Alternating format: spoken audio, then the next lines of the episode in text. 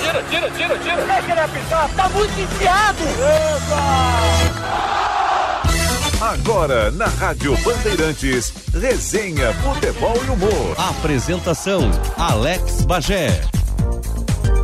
Deixa que eu falo, muito bom dia, sejam todos bem-vindos a mais um Resenha Futebol e Humor aqui na Rádio Bandeirantes neste domingo, 5 de julho de 2020. A produção do Resenha de Henrique Lete, na mesa de áudio Luiz Matoso Braga, a central técnica do Edson Leandro e também do Vini Barassi. E nós teremos hoje como entrevistados Sandro Goiano, ex-volante com passagem pelo Grêmio, e Fernando Mariano, eh, Fernando Mariano, ex-volante com passagem pelo Internacional. Lembrando que o Resenha, todo domingo, a partir das 10 da manhã aqui na Rádio Bandeirantes, sempre com o patrocínio de Skin, leve e saborosa. Beba com moderação. Aliás, está começando o resenha? Já colocou sua skin aí para gelar? Então coloca agora que durante o resenha a gente vai conversando e depois você pode saborear mais uma skin leve e saborosa. Beba com moderação. O contato agora aqui no resenha da Rádio Bandeirantes com Sandro Goiano, jogador que acabou se destacando com a camisa do Grêmio num ano em que o Grêmio teve que fazer, olha, quase que mágica para poder retornar ao seu lugar que sempre foi merecedor da elite do futebol brasileiro. Mas o Sandro não começou a carreira naquele momento do Grêmio, pelo contrário, já tinha se destacado num jogo em que o Paysandu ganhou do Boca Juniors dentro da bomboneira pelo placar de 1 a 0 e mais, já tinha passado inclusive aqui pelo Rio Grande do Sul, mas a gente vai falar sobre tudo isso a partir de agora. Tudo bem, Sandro Goiano? Muito bom dia, prazer ouvi-lo aqui na Bandeirantes. Bom dia, realmente um prazer estar falando com vocês. Sandro, tua ligação ficou muito forte com o torcedor do Grêmio, com o torcedor do futebol aqui do Rio Grande do Sul de maneira geral, mas aí a gente começa a, a buscar toda a tua carreira, né? E, e a, eu não lembrava, por exemplo, que o teu começo é no Goiás, e eu não lembrava de que, se eu não estou equivocado, lá no início dos anos 90, 95, tu já tinha passado pelo futebol gaúcho jogando no Caxias, né? Isso, minha, meu, meu, meu, minha carteira profissional assinei aí no Caxias, né? Jogava, ah, foi aqui que tu, que tu acaba sendo? Jogava no profissional do Goiás aqui, mas como amador ainda, estourei a idade, estava com a lesão, o Goiás me mandou, me dispensou machucado. Me tratei e fui parar no Rio Grande do Sul, onde assinei meu primeiro contrato profissional. Tá, interessante, isso eu não sabia. É, mas tu, a, tua, a tua base foi feita no Goiás? Feita toda aqui em Goiás, no Goiás Esporte Clube.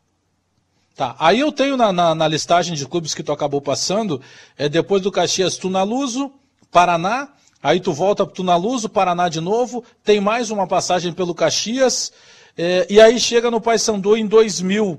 O Paysandu marcou, de certa forma, uma era, né? Eu estava olhando, uh, relembrando outro dia com o Yarley, que também estava naquele jogo uh, contra o Boca Juniors lá na Bomboneira, e, poxa, aquele time tinha Velber, tinha Yarley, tinha Rob Gol, eh, tinha uh, Sandro. Poxa, era um bom time do Paysandu naquele ano de 2003, né?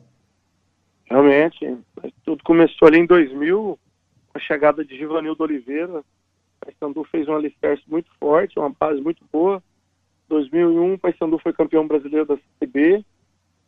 É, manteve boa parte do elenco, contratou algumas peças importantes 2002 o Paysandu foi campeão da Copa dos Campeões, vencendo grandes adversários do futebol brasileiro. Chegando à final contra o Cruzeiro, a gente conseguiu o título da Copa dos Campeões, onde deu vaga Libertadores da América. A gente fortaleceu mais um pouco com a chegada de bons jogadores, inclusive o Yarley. A gente fez uma baita uma campanha, vencendo o Cerro Porteño no Paraguai por 6 a 2 é, é, vencendo o Boca Juniors na Bomboneira por 1 a 0 Infelizmente fomos derrotados em casa, porque realmente o Boca, é, como sempre faz, é uma equipe bem forte. Mas é um jogo que todo atleta gostaria de ter participado em algum momento, né? Era um super Boca com a Bondancieri, com Ibarra, Batalha, Burdiço, Canha, Teves, Esqueloto e o Bianchi treinando, né? E o Eterno Esquiavo, jogamos, jogamos juntos depois aí. Ele falou que a dificuldade foi jogar contra essa equipe do Paysandu, mas a, a, a experiência deles em Libertadores realmente falou mais alto. Como é que acontece o teu contato para que tu chegue no Grêmio, para jogar com a camisa do Grêmio? Olha, ali eu tinha, eu tinha quando acabou a Libertadores, o Yarley foi para o, o Yarley foi para o Boca Juniors, o contrato dele constava que time fora do país ele sairia de graça. E o Yarley saiu sem comunicar nada. Né? O contrato dele previa isso. E o Bianchi queria eu e o Yarley, mas no meu contrato eu não tinha como fazer isso. Não. Tinha multa, tinha tudo. Se quisesse, tem que pagar as, as multas, né? E, e, o Boca queria que, eu fosse como o Yarley foi. Aí, conversando com meu amigo Sidney, ele encerrando a carreira, Sidney Lobo, jogando no Irati, o Mano Menezes o treinador. E, ele, e o, o Mano chamou ele para trabalhar no, ano, no outro ano seguinte, mas auxiliar de técnico do Mano. Aí eles, eles começaram lá no Paraná, no Irati, depois foram para ao 15, se eu não me engano, no 15 Campo Bom. O Cid me ligou, perguntou se eu queria, eu falei não, estava esperando uma Série A de brasileiro. Aí ele foi pro Caxias, o Cid voltou a me ligar, falei que não tinha como, porque é, tá disputando Série A, e ele foi pro Grêmio, na ele foi pro Grêmio, ele fez a ligação, eu não prestei duas vezes, é, conversei com a diretoria do Paysandu e teve um acerto para me transferir para o Grêmio, mas quem, quem foi o cara que me levou mesmo, eu digo que foi o Sidney Lobo. Agora que loucura tudo que acabou acontecendo na tua carreira nesse ano de 2005, porque tu chega é, praticamente na, o que na metade do ano para o Grêmio? É, cheguei no acho que na oitava rodada, se não me engano, da Série B, onde eu saí, o Paysandu estava entre os 10 e o, o Grêmio, se não me engano, estava em 10 terceiro. E foi o ano que o Paysandu caiu e o ano que o Grêmio foi campeão da Série B. Agora, Sandro Goiano, a gente sempre te identificou e eu imagino que a tua a característica principal que tenha levado o torcedor do Grêmio a gostar muito da tua passagem aqui em Porto Alegre foi justamente a entrega. Tu sempre foi um cara de muita responsabilidade, de muita postura dentro de campo. E, e eu imagino que até hoje, tu andando por Porto Alegre, de maneira geral, o torcedor ainda te busca de alguma maneira como uma referência.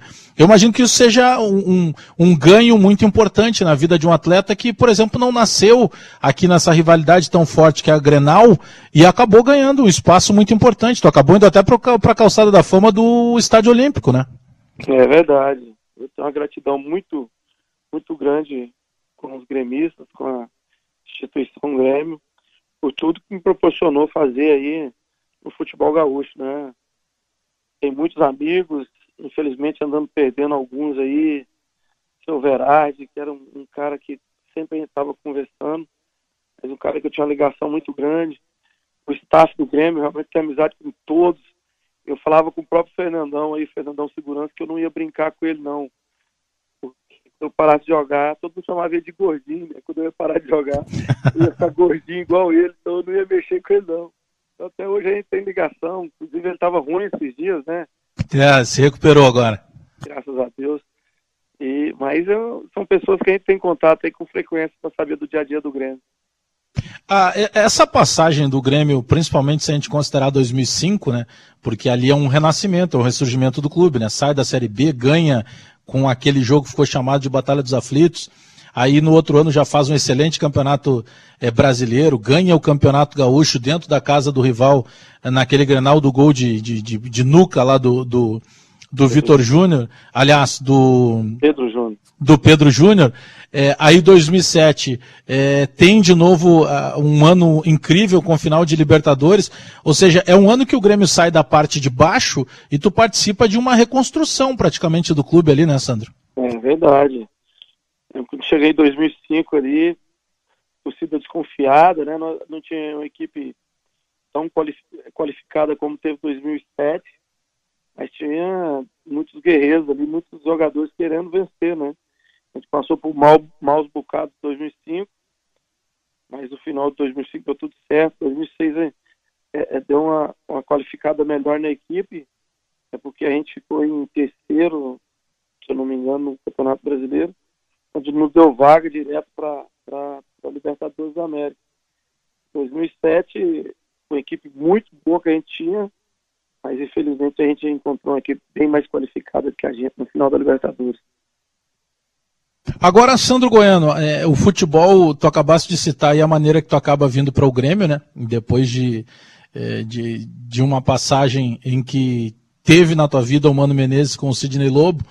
E aí quando chega 2008, você vai para o Esporte Recife, e o Esporte ganha uma Copa do Brasil em cima de um Corinthians também do Mano Menezes. Ou seja, é, ninguém ganha título ou está sempre disputando jogo importante à toa. É, é, dá para dizer que a tua carreira também foi feita de, de, de conquistas, né? Dá para dizer que tu foi um jogador de estrela. É verdade. A matéria no futebol paraense lá agora, onde eu estou entre os melhores da história do futebol paraense. Então fico muito grato, né? E a história que a gente fez em Belém é realmente muito bonita. Logo em seguida a gente transfere para o Rio Grande do Sul e ganhando títulos também, chegando na final de Libertadores, uma equipe desacreditada dois anos atrás, dois anos depois de chegar na final de Libertadores, realmente foi muito marcante na minha carreira. Logo em seguida transferi para o esporte, conquistamos uma Copa, uma Copa do Brasil, é, passando por cima de adversários muito difíceis de ser batido. E 2009 tornou mais uma vez a Libertadores. Foi legal minha carreira porque as três Libertadores que eu disputei foi três conquistas que a gente teve para garantir vagas a Libertadores. É, e que acaba ficando marca, né? Até porque automaticamente é a competição mais valorizada para todo jogador aqui da América do Sul, né? E como é que foi o processo de encerramento de carreira, Sandro? A gente conversa aí com vários jogadores, né? O Falcão, até o Paulo Roberto Falcão tem uma frase que o jogador morre duas vezes, que ele morre a morte natural, mas que antes ele morre quando ele precisa abandonar a carreira. Como é que foi essa transição? Como é que foi trabalhado na, na cabeça tua, Sandro Goiano, para conseguir fazer essa transição de uma forma mais tranquila? Tu sente muita falta ainda desse dia a dia do futebol como jogador? Como é que foi para ti essa transição? Meu, meu, meu final de carreira foi, foi, muita dor no corpo, né? Com 38 anos, você treinar, correr atrás de menino no treino é realmente muito complicado. Aí já fui tudo programado, final de, de, de 2008 se encerra a carreira, eu sinto falta hoje de assistir, de, de ver, de, de, estar jogando jogos importantes, jogos de Libertadores, jogos brasileiros assim, decisivos, jogos à vontade de, de, de, voltar a jogar. Mas já parei bem, parei com 38 anos, já parei cansado de, de futebol, o corpo já não estava obedecendo as pernas, tá? as pernas não estavam obedecendo o cérebro, enfim, estava uma composição de coisas lá que estava me atrapalhando no final de carreira. Hoje, o que, que tem feito o Sandro Goiano? Porque eu lembro da tua, logo depois da tua aposentadoria, é, de ter acompanhado matérias da tua passagem é, como, ger, como, um gerente, como um dirigente de futebol. Me lembro da tua passagem pelo América, é, depois da tua passagem pelo esporte. É, o que, que tem, o que, que tu tem feito hoje atualmente? Ah, eu voltei para Goiânia, fui tomar conta das minhas coisas, realmente estava deixando mão de outras pessoas. Montei uma escolinha de futebol, é, e fui mais, mais cuidando das minhas coisas mesmo. Estava pousado no interior, tinha que ter um gerenciamento maior, né? E hoje eu estou tomando conta das minhas coisas. Sandro Goiano é, é, um cara mais de praia ou um cara mais de mato? Os dois. Amo praia, amo, amo praia, mas sou da roça aqui também, né? Sou, sou goiano, gosto de andar de cavalo, gosto de fazenda, enfim, gosto do. Mas praia também eu sou apaixonado. Tu mantém algum contato ainda com Porto Alegre, com as amizades que tu deixou por aqui? Outro Muito. dia ainda te vi fazendo uma live aí, mas tu, tu continuou mantendo esse contato com a torcida? Muito. Você acredita que há 10 minutos que estava falando com você, eu estava falando com o Tcheco. Ontem, ontem, eu fiz uma, ontem eu fiz uma live com um amigo seu da imprensa, o Lute. Sim, o Lute é meu amigo. Hoje falando com o Tcheco aqui, o Tcheco, cara, Sandrão, imagina a gente sendo campeão da Libertadores, cara torcida, nossa senhora, eu falei, caraca, nem. Cara, se a gente fosse campeão daquele seria tudo, hein, cara. Puta merda. Mas, enfim, é, infelizmente não conseguimos. Eu tenho uma, uma, frustração muito grande. Minha carreira acho que seria completa tendo ganhado uma Libertadores da América. Sabe que outro dia também fiz um material com o Tcheco, a gente falava justamente desse, desse grupo de 2007, né? A maneira que o Grêmio consegue chegar na Libertadores, a maneira que o Grêmio consegue fazer uma final. Olha, seguramente um dos maiores times da história do Boca Juniors, né? Com o Riquelme jogando fino da bola, um time muito forte. E, e, o Grêmio encara aquela primeira final na Argentina. E outro dia falava com o William também, o zagueiro e o Teco.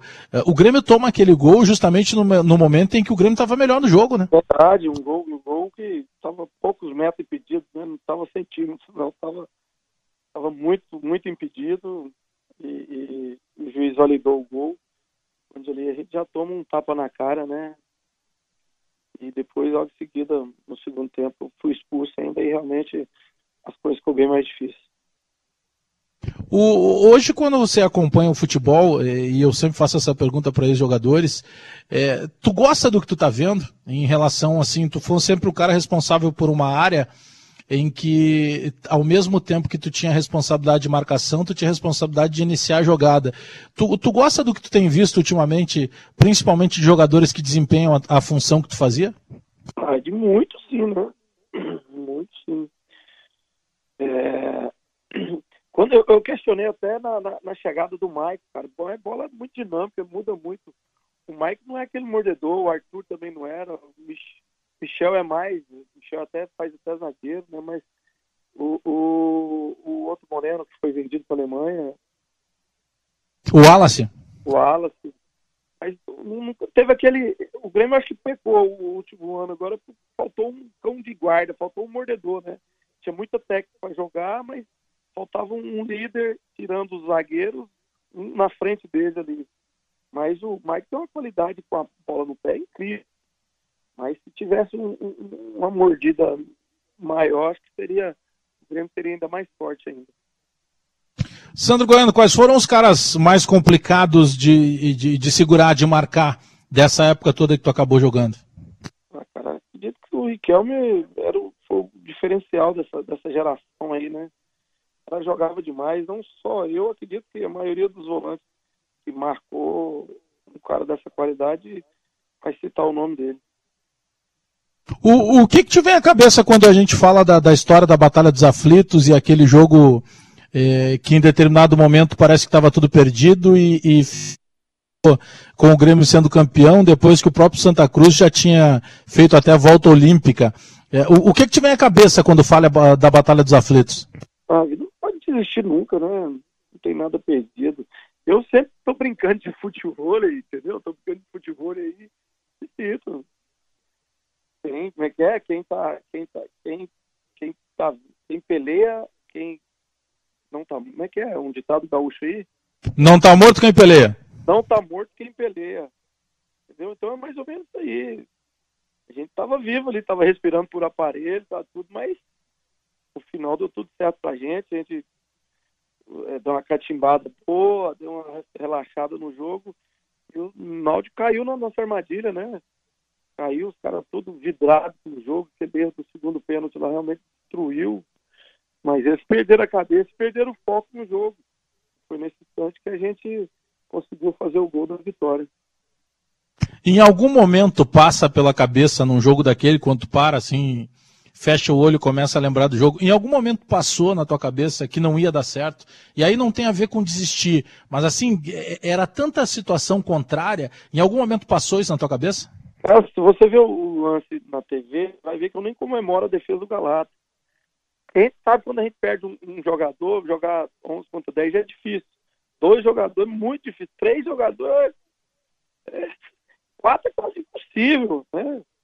Então, eu nem comemorei ali, mas falei, vamos, vamos tentar achar um empate aqui para a gente subir para a primeira divisão. E fomos lá e desnortearam, né? O Náutico realmente, o estádio ficou um silêncio, ninguém acreditava no que estava assistindo. E, e, Deus pôs a mão no, no Anderson, falou, meu filho, você que vai fazer essa nação gremista vibrar. Foi, foi o que aconteceu. Estávamos de lá com, com um título, com a vitória que ninguém acreditava. E teve uma série de situações, sabe, que quando a gente fala, né, isso aconteceu em 2005, ou seja, 15 anos passados, e por vezes quando a gente comenta isso, Sandro Goiano, para as gerações mais jovens, ou eram muito novos, ou daqui a pouco tem meninos que estavam nascendo naquele ano, geração de torcedores do Grêmio, e eles não conseguem mensurar o que, que representou né, a Batalha dos Aflitos. Porque não foi apenas o jogo, o jogo por si só já foi um jogo épico, mas tudo que aconteceu, inclusive no momento da concentração, da mudança de hotel que teve um dia antes, é, a chegada no vestiário, tudo foi complicado desde, desde que vocês chegaram em Recife. Né?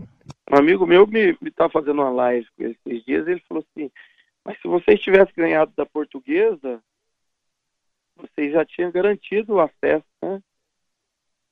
Aí eu falei, não vamos mudar a história não. A história é bonita que foi jeito. tinha que ser dessa forma, tinha que ser com Grêmio, então a história tinha que ser assim. Foi épico, foi marcante. Hoje, e muito, muitas vezes, treinadores usam aquilo para na preleção deles para animar, para dizer que não tem nada perdido, né? Ali prova, isso é a prova que não tem nada perdido no, no, quando a gente batalha, quando a gente luta por uma coisa. Bom, Sandro Goiano, naquela semana é, que antecedeu o jogo da Batalha dos Aflitos, o ex-diretor do, do, de futebol do Grêmio, Paulo Pelaipe, estava passando aqui pelo Parcão, aqui em Porto Alegre, e lá pelas tantas ele é chamado, gritado o nome dele, e aí ele vai ao encontro, era Ernesto Guedes, que foi treinador de futebol, muito tempo trabalhando no Nordeste. E ele pediu para o Pelaipe pegar um papel e uma caneta e começou a ditar para o Pelaipe materiais que ele precisava levar para utilizar. Aí botou lá serra para ferro, é, perfume, é, leva também marreta. E o Pelaipe, tá, mas o que está acontecendo? Não, leva tudo isso que eu estou dizendo, porque lá os caras vão diminuir tamanho de vestiário, vão colocar cheiro ruim no vestiário, e tudo isso acabou acontecendo mesmo, né, Sandro? É verdade, o Pelaipe foi, ele foi alguns dias antes, realmente, e viu a logística nossa lá, né? Hotel, tudo aí.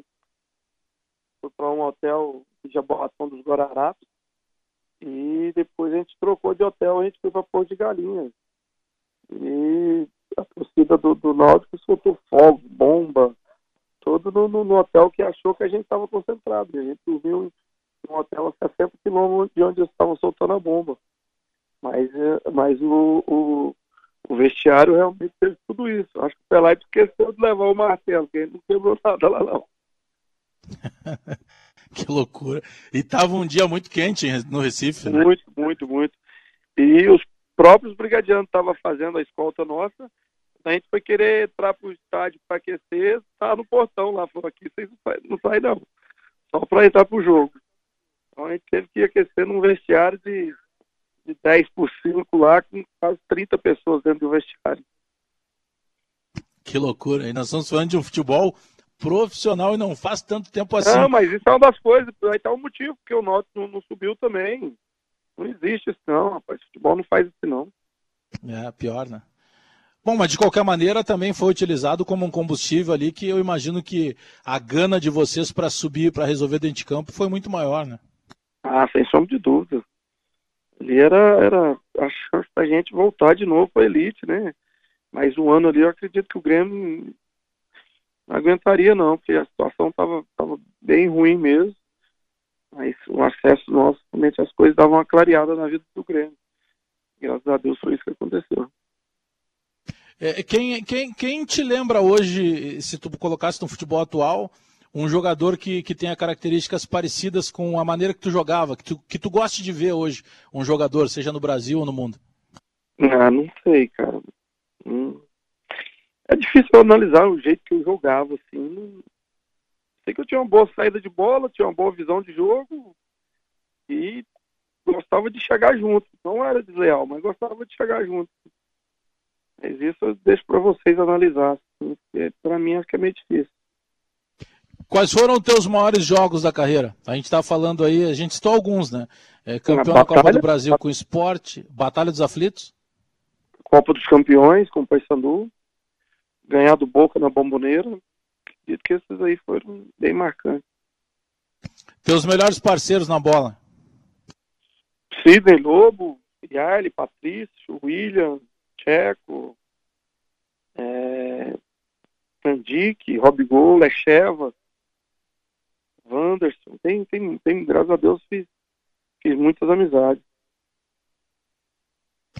Sandro Goiano, quero te agradecer pela, pela gentileza conosco aqui da Rádio Bandeirantes e parabenizar mais uma vez por toda a tua carreira e principalmente pela relação que tu mantém até hoje com a torcida do Grêmio, mesmo não morando aqui. Beleza, meu amigo, eu agradeço. Quando quiser falar com o Sandro Goiano, estou aí à disposição. Valeu mais uma vez, grande abraço a Sandro Goiano, né? Pô, o Sandro fez história aí, né? Com a camisa do Grêmio, com a camisa do esporte, com a camisa do, do Pai Sandu.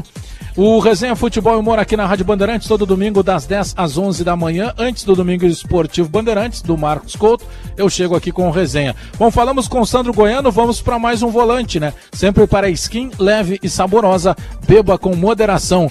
Na linha conosco agora aqui no Resenha da Rádio Bandeirantes, Fernando Henrique Mariano.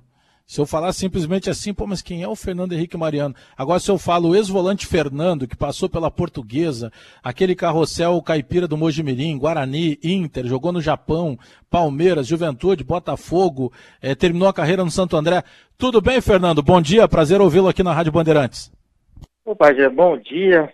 Prazer é todo meu. Nós estamos, é, depois de muito tempo, né? Estamos nos contactando, né? Mais uma vez para mim é uma extrema satisfação, né? Nós estávamos falando aí com, com, com a Rádio Bandeirantes aí de, de Porto Alegre, do Rio Grande do Sul, e é, lembrar, né? Eu acho que o mais importante disso é a gente lembrar é, é, é, momentos, né, que, que eu vivi com muita alegria, momentos de muita felicidade, aí no Rio Grande do Sul jogando pelo Internacional.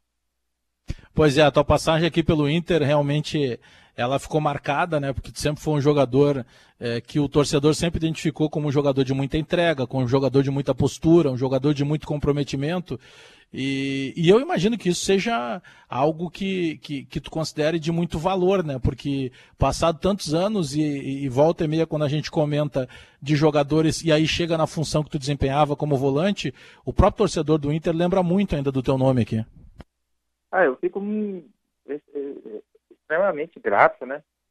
Por o torcedor, né? Ainda lembrar daqueles momentos, né? Que eu tive a, a, felicidade de vestir a camisa do Inter, né?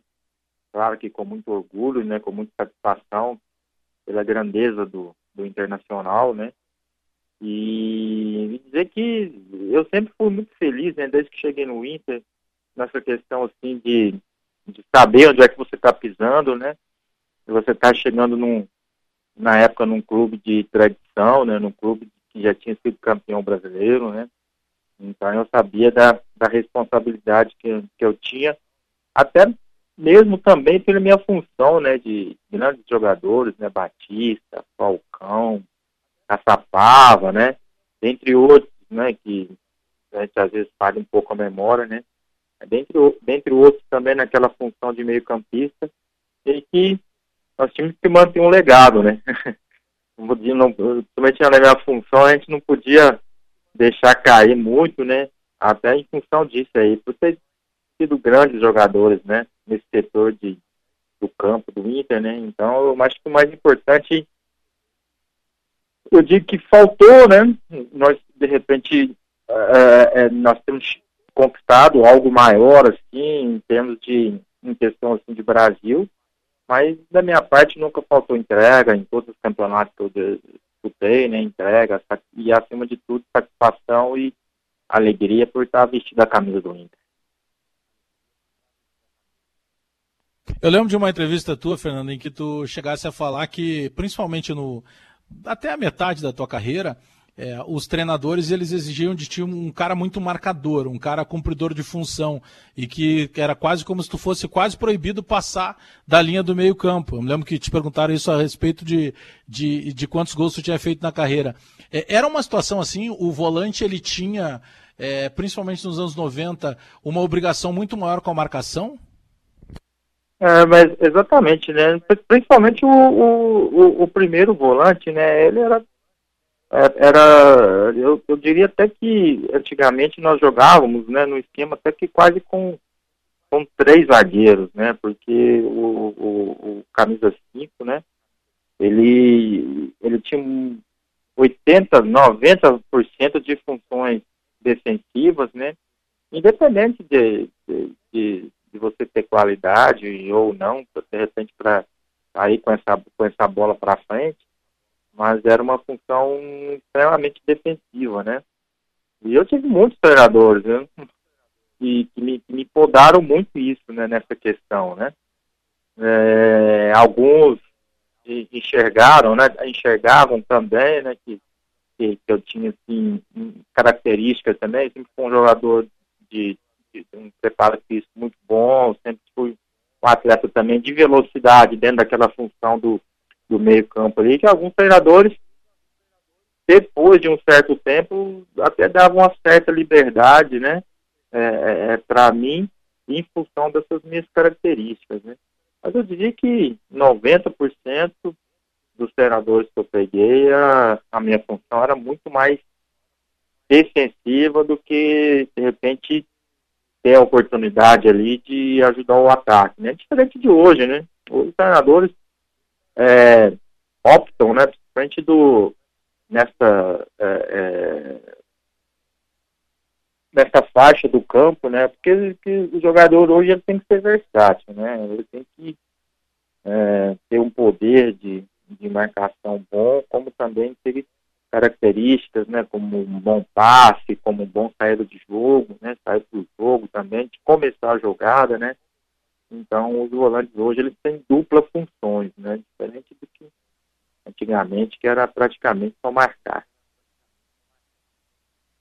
Agora, Fernando, é, sabe que a gente buscou contato contigo até nos últimos é, dias, justamente é, a partir do momento, nós lembramos muito daquele Mojimirim, lá dos anos 90, o Carrossel Caipira, que era comandado pelo Vadão, né? Infelizmente, o Vadão acabou falecendo, que sempre foi um cara é, muito gente boa no trato com a imprensa.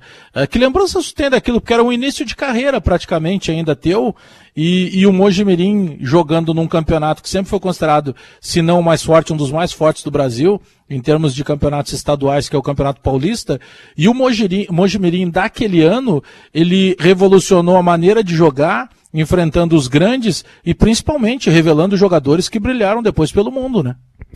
É, exatamente, né? É, eu diria que foi uma, uma, uma fase importante, né? Não só do, do Mogi, né? Como clube, né? É, mas também como minha, né? Como, como atleta profissional, né? Que eu tinha vindo do Berlândia, né? Aqui em Minas Gerais, onde me resido hoje né, vindo de Uberlândia, de um campeonato mineiro, e, e, eu tinha muito sonho. Eu lembro que naquela época, eu estava no campeonato mineiro, meu sonho era disputar um campeonato paulista, né? Era o que tinha mais cobertura pela mídia, né, tudo, né? Então, a minha maior satisfação era disputar, ter a oportunidade de disputar um campeonato assim. Acabou que eu fui para o Mogi, tive uma felicidade muito, muito grande no, no, primeiro ano, né? Eu cheguei em 90, e em 90 eu num dos primeiros jogos da temporada, eu tive uma lesão no joelho e acabou que sim, eu perdi todo o Campeonato Paulista, né, por jogar só na segunda metade do ano, né, já disputando Copa Paulista, né, que era um campeonato muito menor, praticamente sem expressão na época, né, até porque é, se você fosse campeão, você não tinha direito a nada, diferente de hoje, né, hoje todos os campeonatos profissionais né, que a federação organiza, né? É, você sendo campeão, no próximo ano você tem direito a disputar uma outra competição de nível maior. Né? Antigamente não tinha isso e acabou que depois em 90, 91, né, com a chegada do Vadão, que se tornou muito, muito meu amigo, né? Porque nesse tempo que eu fiquei é, é, de fora né, que eu tive uma lesão, tive que operar fiquei de fora nesse trabalho depois de recondicionamento físico, de recuperação física, né? Eu fiz todo com ele, né? E então a gente acabou que teve uma amizade muito grande, né? Em função disso, né? Acabou que nós temos grandes amigos e ele conseguiu fazer um trabalho diferente, né? Um trabalho que até então, não pela questão do, do esquema tático, né? mas eu acho que muito mais pela questão do rodízio mesmo do, dos atletas dentro de campo, né? Eu até disse numa entrevista, né, em função da, do, do trágico, para mim, trágico falecimento dele, né, pela idade muito jovem, e eu diria que o diferencial naquele, naquele time, no Carrossel Caspiro, foram dois. Primeiro, a forma de jogar, em que nós tínhamos um, um desenho tático, mas que dentro desse desenho, desenho tático tinha muita troca de posicionamento de jogadores, né? E o segundo foi a questão mesmo de, de, de, de dos atletas, né, lá que, que participaram daquele, daquele clube, né, daquele time, dos atletas terem a oportunidade de enxergar dentro do Mojimirim, dentro daquele, dentro daquele time, uma oportunidade de ir para grandes clubes, né? eu diria que juntou a, a fome com a vontade de comer, né? então, em função Era disso, um baita Mogi- time. né? Exatamente, em função disso, o Mogi montou um grande time, um time que revolucionou, né? Eu, eu, eu, eu lembro que nós disputávamos é, de igual para igual, né? Tanto com adversários contra como Palmeiras, contra Corinthians, contra São Paulo, contra Santos, né?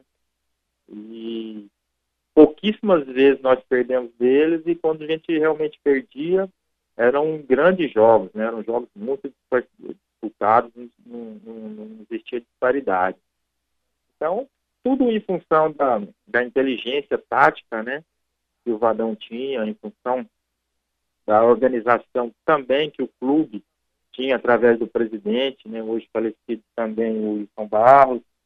Eu acho que eh, tudo isso fez com que o, o Mogi se tornasse um- uma equipe que teve muita visibilidade né, naqueles anos, naqueles anos 90. Agora, poxa, a gente está falando de um Mojimirim que tinha, por exemplo, o Rivaldo, né? Que depois de 99 foi o melhor do mundo. É, a gente está falando de, de, de, de um Fernando que sai do Mogi e vai para o Guarani. E aí tem um Guarani de 94 que muita Isso. gente nem lembra. Mas, poxa, é um Guarani que tinha Jorge Luiz, que era um zagueiro excepcional, que foi bola de prata. Aliás, o Guarani teve três jogadores de bola de prata no ano de 94 e um bola de ouro, né? Foi Jorge Exato. Luiz, Luizão e Amoroso. Imagina, tu Exato. tinha no time Jorge Luiz, tu tinha Luizão, Amoroso, Fábio Augusta, eh, Fábio Augusto, Djalminha, E- eh, e todos capitaneados pelo Carlos Alberto Silva, né? É, exatamente, né? Foi um, o, o, o Carlos Alberto, e ele chegou depois, né? Que praticamente quem montou o time, quem montou esse grupo, né? Foi o, o Levi Cuco, né? Que minha chegada né, nesse ano 94 no Guarani, né? E por indicação do Levi Cuco. E eu, eu, eu diria que o presidente do Guarani também, o Beto Zini, ele teve uma visão muito muito interessante na época. Ele pegou é, todos aqueles jogadores, ele acompanhou de bem o campeonato, acompanhou muito bem o Campeonato Paulista e ele escolheu quase que a dedo, né? Quase todos os jogadores que, que foram destaques né, para o clube do interior do estado de São Paulo, né, no Campeonato Paulista, ele levou para o Guarani, para o Campeonato Brasileiro. E chegando lá já tinha outros jogadores também, né? Quando eu cheguei no Guarani, em 94, tinha o Djalminha, né? Tinha o Júlio César, tinha Edu Lima, é, tinha o Cláudio, zagueiro, que veio do Noroeste também, né? De, de Bauru, tinha feito um, um ótimo campeonato paulista também. Então, conseguiu montar um, um, um- time muito bom, né? E, e e o time deu liga, né, no campeonato. Eu, essa semana até estava conversando com, com um sobrinho meu aqui, né, sobre aquele time de 94. É, ele tinha me perguntado se o Amoroso não tivesse machucado, né, se nos dois jogos que nós perdemos para o Palmeiras, né, de repente o resultado seria diferente. Eu, eu fui categórico em falar para ele que sim, né, porque o Amoroso ele se tornou ele foi bola de ouro do campeonato e ele foi o artilheiro né, do campeonato brasileiro com, com- praticamente com quatro rodadas sem jogar praticamente não, com quatro rodadas sem jogar né? É, fez 19 gols. Isso, ele sofreu uma lesão, então ele ficou quatro jogos sem jogar com, com a gente, né, pelo Guarani. E se a gente tivesse ido para a final, ele teria ficado seis jogos, né? Então você vê o nível de excelência que ele estava naquele campeonato, né? E Ah, eu diria que foram coisas assim que acontecem, né? Às vezes você mantém bons plantéis, né? E infelizmente às vezes por um detalhe não consegue chegar, né? na, naquele objetivo. Mas o Guarani representou bem a cidade de Campinas, representou bem o clube naquele ano, né? Assim como o Inter também de, de 97, né? Na minha visão, né? Na minha visão, o Inter de 97 é, tinha tudo para ter sido um dos finalistas do Campeonato Brasileiro do, do ano, né? Eu não sei nem se de repente poderia ter, sido campeão, mas pelo que construiu no, durante todo o campeonato, com certeza era para ter sido um dos finalistas. É, agora eu fico imaginando, tu acabou de citar aí, ô Fernando, é, a tua conversa com um dos teus sobrinhos, né? E aí falando sobre o Guarani de 94, pô, a gente falou aqui do Mojimirinha de 93, poxa, é, imagina, aí o Rivaldo vira campeão do mundo, melhor do mundo, o Luizão estava naquela campanha, o Amoroso foi apontado como um dos principais jogadores, é, foi é, artilheiro no Japão, artilheiro na Alemanha, poxa, eu imagino o quanto de resenha tu não tem, às vezes, para sentar com a família e relembrar desses grandes momentos, esses jogadores todos foram teus companheiros, né? Ah, então, isso aí a gente tem. Nós temos muito, graças a Deus. Eu, eu sou um atleta que eu joguei até ao quase 42, né? Não, não, não cheguei a, a, completar os 42 anos joguei, jogando, né? Futebol profissional, mas faltou, faltaram acho que três meses, né? Três ou quatro meses para me completar os 42 e tive a, a oportunidade, né? De, de jogar com, com muitos atletas né, de alto nível, né, muitos depois se tornaram né, é, titulares de seleção brasileira, né, se tornaram grandes atletas a nível mundial, né, porque é, eu falo que naquela época, nos, nos clubes né, que a gente já jogava, né, dentro do Brasil, né, já faziam diferença e depois demonstrado todo o seu, o, aquele potencial técnico que existia nesses atletas, se tornaram referências, né, como atletas mundiais.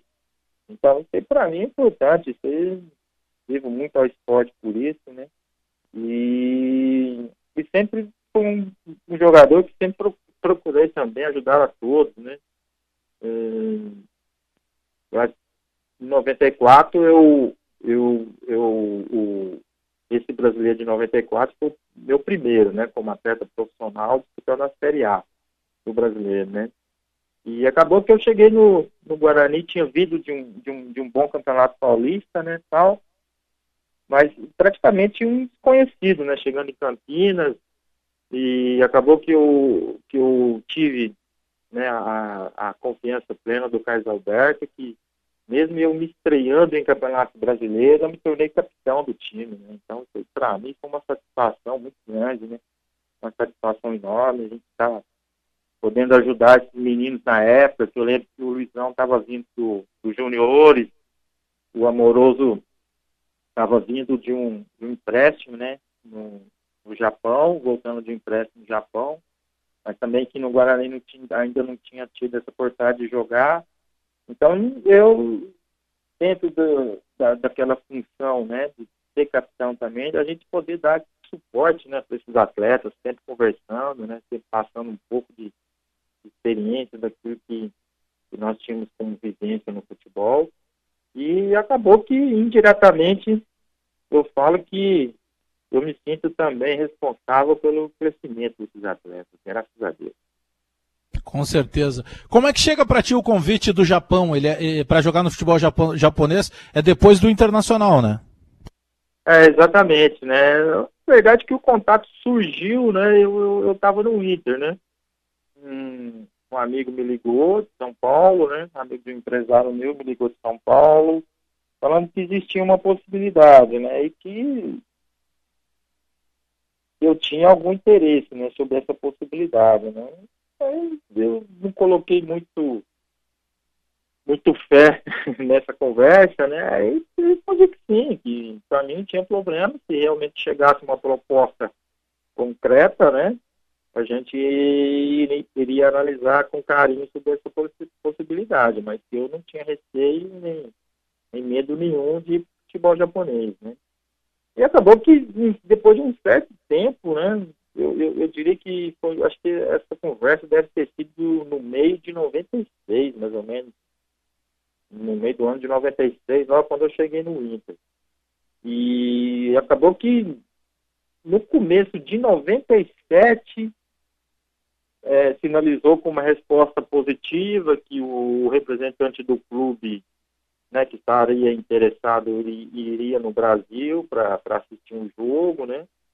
E que quando surgisse essa, essa data eu seria avisado. E o tempo passou, mas caminhou muito a, a de, de tartarugas isso.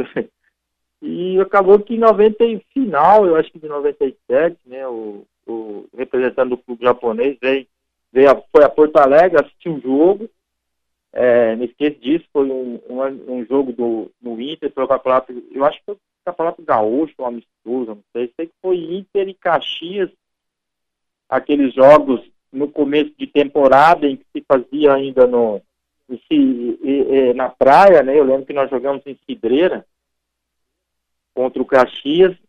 Nós ganhamos de 1 a 0 e acabou que eu que fiz o gol. Eu fiz o gol e o representante do clube do Japão estava lá e gostou muito da minha atuação, tanto que depois foi no vestiário e conheceu pessoalmente. E a partir daí as coisas evoluíram como foguete. Né? E rapidinho eles vieram com uma proposta oficial e bateram, bateram o martelo e a gente teve a oportunidade de também é, é, jogar como atleta profissional no Japão. Agora, e logo tu acabaste de lembrar aí de um gol que tu fez, e foram poucos gols na tua carreira, né? Mas surgiu um gol, então, justamente no momento em que te ajudou bastante, porque, é, de certa forma, motivou ainda mais esse negócio do Japão, né? É, com certeza, e, e muito mais também pelo, pelo que nós conversamos anteriormente, né? A respeito da posição, né? Acho que o, o representante do, do Avista Fukuoka, né, que era essa equipe, né, ele, ele veio para ver um volante mais defensivo e acabou que ele viu um atleta com, com, com características múltiplas, né, porque eu diria que em 97 é, o, o, o, Celso Rotti me deu um pouco mais de liberdade, porque eu jogava mais como segundo volante, né? Jogava eu, o Anderson, né? O Anderson ficava mais um pouquinho mais atrás, né? Na função mesmo de, de cinco. E eu com um pouquinho mais de liberdade. Então, é, e nessa partida as coisas aconteceram tudo certo, né? Não só eu fiz uma bela partida, como também tive a oportunidade de fazer o gol, um gol que realmente eram raros, né? Foram raros dentro da, da minha da minha é, é, é, carreira aqui no Brasil, né? Porque por incrível que pareça, né? Em dois, em dois anos do, do futebol japonês, eu, eu ser para os meus sobrinhos, meus amigos aqui em Uberlândia, eles, eles não acreditam nisso. Mas é, eu tive treinadores lá, estrangeiros, né? E muitas das vezes alguns treinadores queriam me colocar até como meia, né? E muitas vezes eu não aceitava isso, queriam me colocar como atacante, falava que eu, eu conseguia chegar muito bem à área, né? Em função disso eu fiz muito gols, né? Futebol japonês, no primeiro ano eu fiz oito gols, no segundo ano eu fiz onze. Então uma coisa assim que, não que inacreditável, mas uma coisa assim que aconteceu na minha vida e os treinadores, praticamente quase todos eles, me colocavam muito mais para frente, sem necessidade até de voltar, do que normalmente da forma que eu atuava no Brasil. Né? Isso para mim também foi muito bom, uma fase assim, de crescimento, de outras funções, né? E quando eu retornei de volta para o Brasil, a gente estava com a cabeça um pouco já diferente em relação tudo que a gente enxergava que, que, que, eu poderia fazer e tinha capacidade também para fazer em função daquilo que eu fiz no futebol japonês. Agora, você foi um jogador que eu lembro que jogou até os 42 anos, né? E isso chamou a atenção é, de certa forma, a, a, o, o, nível que você conseguiu estabelecer é, ao longo da carreira, né, jogando em grandes equipes, saindo para jogar no futebol do Japão e voltando depois e ainda conquistando títulos, né? Porque você pegou campanhas, por exemplo, do Botafogo na Série B, eu lembro que foi uma complicação muito grande ali, e o Botafogo voltou campeão, ou seja, a, aquele Palmeiras que você ainda foi até é, finalista, é, vice-campeão de Libertadores, ou seja, depois da volta do Japão, ainda você também é, voltou ao Brasil em alto nível, né? É, exatamente, né? A gente teve a oportunidade de, nessa volta aí, né, de, de principalmente na, no, no, primeiro clube que eu atuei, né? É, tive a oportunidade de jogar pelo Palmeiras, né? Indicado até pelo Filipão, eu acho que eu falo que é o atleta, né? É, a gente tem sempre que se dedicar ao máximo, né? Dentro daquilo que você faz, né, da sua profissão, né? Porque é, mes, mesmo os seus adversários, eles estão te observando, né? E quem me indicou pro, pro Palmeiras, né, quando voltei, que nos meus dois anos de contrato com, com, com, com a Vista Fukuoka, o futebol japonês seria expirado, né? E o país estava passando por um momento de recessão, né? Na, na economia e eles iam reduzir muitos valores, né? E acabou que para mim não seria interessante, né? E para minha surpresa, o Filipão me indicou, né? O Palmeiras, cheguei no Palmeiras, um time, nossa, da Parmalat, extremamente é, é, competitivo, um time extremamente técnico, um time que é, não, não existiam 11 atletas só, né?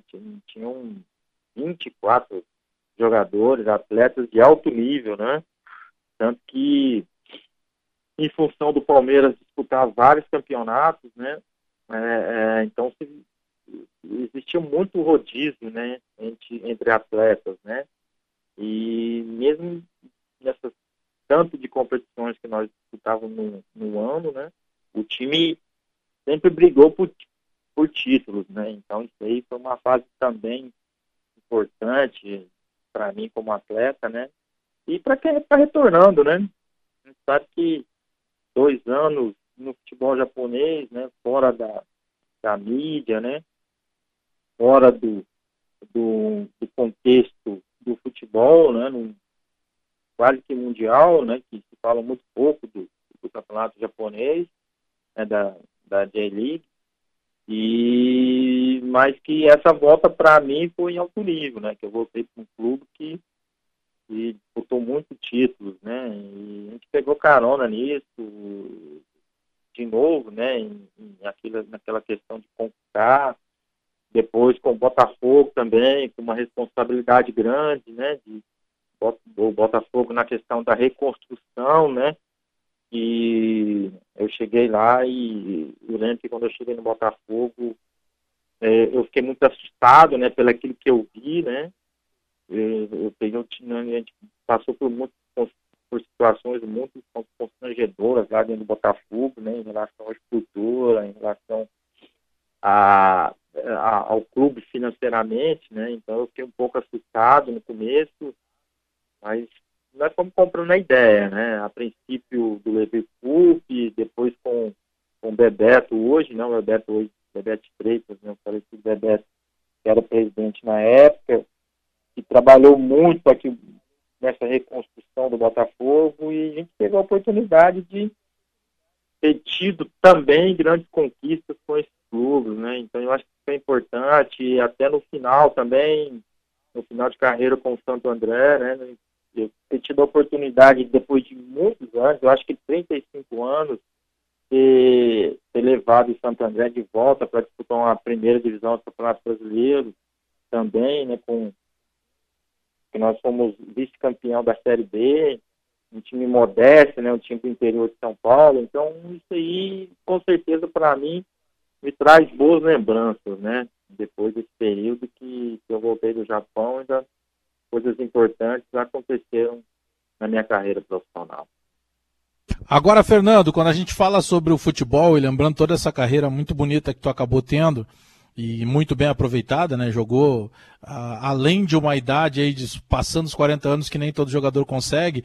É, te dá muita saudade desse contato? Eu sei que tu segue agora a vida ainda buscando é, como treinador, é um cara ligado ao futebol, mas te dá muita saudade dessa época do boleiro, dessa época da concentração, da viagem, da resenha, de estar tá ali dentro envolvido no jogo?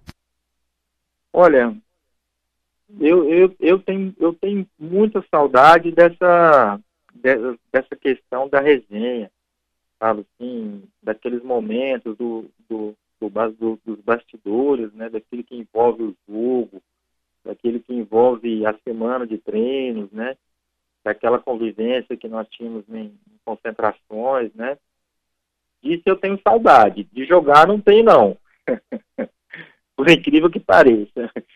De jogar eu não tenho, mas desse lado dia, do, do dia a dia, né, da famosa resenha, né, de daquela amizade, né, que nós tínhamos, né, coisas que, que, que transcendiam é, é, de, de, dentro do campo para fora, né, isso daí eu tenho, eu tenho muita saudade disso, né, porque eu falo que existem coisas fora, né, que acontecem fora da, da, da questão do jogo, né, e é, é, são coisas inexplicáveis, né? Porque o atleta, eu brinco que, que o atleta profissional de futebol ele é muito divertido, né? Às vezes a gente, a gente vive momentos assim de extrema tensão, né? Pela, pela responsabilidade que nos, que nos é dada diante de, de resultados, né? Mas que nós conseguimos assim é, é, é faz, é, transformar o fora de campo completamente, né? Então, fora de campo, os atletas são, são muito amigos. A gente tem muita amizade, né? Se conta muitas piadas, se conta muitas histórias, né? Nós rimos bastante dessas histórias, dessas é, é, é, das coisas que acontecem no, no, no, dia a dia, no cotidiano, nos jogos. Então, disso eu tenho saudade, sinceramente. Disso eu sinto muita saudade. Fernando, a gente falou de vários jogadores eh, que explodiram em nível mundial, em seleção brasileira, ah, e que jogaram contigo. Quem foi o, o, o, melhor dos que tu viu? Desses todos que a gente citou aí, Amoroso, Djalminha, Luizão, eh, Rivaldo. Quem foi o, o, cara que te chamava atenção realmente nos treinos? Ah, eu joguei com, com o Djalminha e, na minha visão, o, o Djalminha tinha, tinha tudo para ter chegado onde chegou Rivaldo, né, como o melhor do mundo, né, onde chegaram outros brasileiros, né, Ronaldo, Kaká, né, que foram tiveram essa oportunidade também de ser eleitos melhores do mundo, né. Eu, na minha visão, o Djalminha era um jogador extremamente técnico, inteligente, é, um atleta que ele era canhoto, mas ele ele ele sabia bater com as duas pernas, né, praticamente ambidestro, né, a perna direita dele era quase igual à perna esquerda, né, jogava numa, numa função é, extremamente importante do campo. O, o Djalminha é, é um atleta que é, o atacante que, que jogava com ele é, no mínimo, uma chance de gol o Djalminha conseguia achar e conseguia construir para esse atacante. No mínimo, uma ele conseguia fazer isso. E, então, para mim, é, é, foi um dos, dos, atletas que, quando eu tive a oportunidade de chegar a jogar com ele, depois eu, ele foi para o Palmeiras, depois para a Espanha, para La Corunha, né? Eu achava que ele iria fácil tanto para Barcelona ou para Real Madrid na época, porque era um atleta extremamente técnico, inteligente. Agora que todos nós sabemos, né, dos problemas, né, que ele teve, né, eu estive na Espanha em relação ao treinador, e sempre foi um, um atleta também temperamental, né. Isso aí, Muito. Essas, então, essas informações nós, nós temos sobre ele. Então, eu, eu, eu posso até dizer que, de repente, é, é, é, esse jeito dele pode ter tirado um pouco é, essa oportunidade dele ter, ter, ter ido para grandes equipes maiores, né? Porque potencial técnico ele tinha muito, muito, muito. Para mim, foi o melhor que eu joguei. É, ele era fantástico, né? Ele transformava fácil o futebol. Mas você vê, por exemplo, Fernando, ele sai do Flamengo e vai para o Guarani justamente por uma briga, a famosa briga dele com o Renato Gaúcho, uhum. né? Hoje técnico do Grêmio. E, e, e ali ele vai para o Guarani e depois ele não vai para a Copa de 2002 porque ele teve um problema lá um, um, uma semana antes da convocação, né? Praticamente. Exatamente. Mas é um cara fantástico. Ele contando uma história que ele estava num aniversário e aí tava Zidane, Figo, Beca, Roberto Carlos, só fera. E aí lá pelas tantas, os caras estão falando em quem jogou bola e não jogou bola e ele pega e diz no meio de todo mundo, ô Zidane, daqui só quem jogou fui eu e você. Porque ele jogava demais, né? Não, ele Ô, Fer... realmente foi um atleta de, de extremo trato, trato com a pelota e como já disse de novo, reitero, foi um dos grandes jogadores que eu tive a oportunidade de jogar junto. É, não, jogou demais. Fernando, muito obrigado pela gentileza conosco aqui da Rádio Bandeirantes. A gente ficaria horas e horas ainda de resenha aí, falando da tua carreira vitoriosa, com tantos jogadores de qualidade e um cara que até hoje é muito respeitado no meio do futebol. Muito obrigado pela gentileza conosco aqui da Rádio Bandeirantes. Mais uma vez, parabéns aí. Imagina, eu que agradeço a você, agradeço a você da Rádio Bandeirantes por essa oportunidade. Né? E para mim é sempre uma satisfação, né? nós estamos conversando, relembrando fatos, né, é, das equipes, né, do, do quais, das quais eu tive a oportunidade de jogar, e contando um pouco também da nossa história, não só aí pelo futebol de gaúcho, mas por aquelas equipes que eu tive a oportunidade de jogar pelo Brasil. Com satisfação, maior satisfação para mim, um abraço a todos e e estão com Deus. Qualquer coisa, o meu telefone é o mesmo. Está à disposição aqui. Aí, portanto, mais uma vez, muito obrigado a tanto ao Fernando Mariano quanto ao Sandro Goiano. Fizemos um programa de volantes. Um volante com passagem pelo Grêmio e um volante com passagem pelo Internacional, Sandro Goiano e Fernando Mariano. Fechando o Resenha Futebol e Humor, na sequência está chegando o Marcos Couto com Domingo Esportivo Bandeirantes. Eu volto domingo que vem, 10 da manhã, aqui mesmo na Rádio Bandeirantes, com mais um Resenha, sempre com o patrocínio de Skin, leve e saborosa. Beba com moderação. Abraço em todo mundo aí, bom domingo, tchau!